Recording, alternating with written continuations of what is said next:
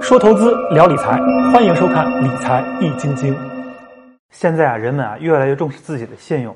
应该说啊，从春秋时期就有关于正信的描述。君子之言啊，信而有证，而怨远于其身。意思就是说啊，君子说出的话诚信确凿而有证据，因此啊，怨恨不满都会远离他的身边。而现在的社会啊，关于正信的问题，基本就是个人信用报告。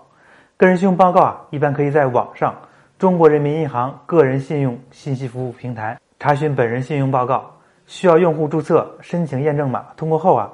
平台根据用户注册时的手机以短信的方式发送激活码，用户啊需要尽快，最迟不超过七天之内登录平台使用激活码激活用户，就可以使用平台的各项查询服务。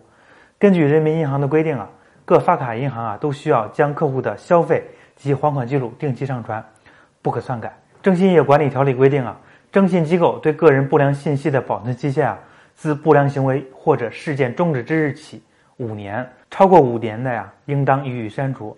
而在我们生活中啊，也会碰到非故意失信逾期啊，那我们有没有办法啊恢复信用呢？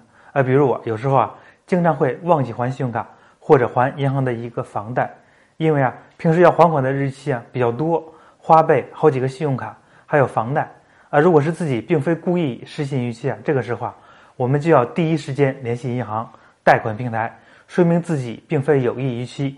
并及时还清借款。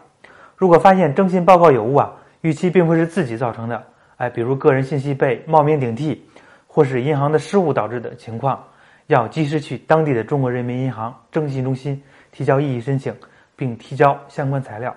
啊，随着这个社会经济的越来越发展，信用啊就会越来越有用，会和我们的出行、子女教育啊都挂钩。所以啊，我们要珍惜自己的信用。以上啊就是今天的内容，喜欢啊，请您点击关注。